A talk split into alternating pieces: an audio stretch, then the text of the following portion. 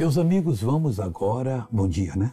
Para Romanos 13, 1, que diz assim: toda alma esteja sujeita às autoridades superiores, porque não há autoridade que não venha de Deus, e as autoridades que há foram ordenadas por Deus. Mesmo nos países onde não tem o conhecimento do Evangelho, há autoridades constituídas por Deus para manter a ordem, para conservar aquele povo. Porém, nós, quando aceitamos a Jesus, nós passamos agora a fazer muito mais do que o povo daquele país faz.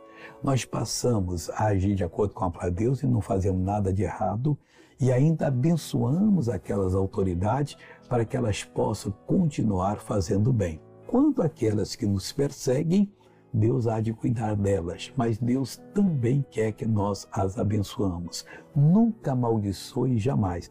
Deixe isso para Deus, porque minha vingança diz o Senhor. Vamos orar agora. Pai, eu oro por todos que oram comigo, repreendo o mal dessas vidas e mando que saia e digo, vá embora, em nome de Jesus. E você diz amém. Bom dia.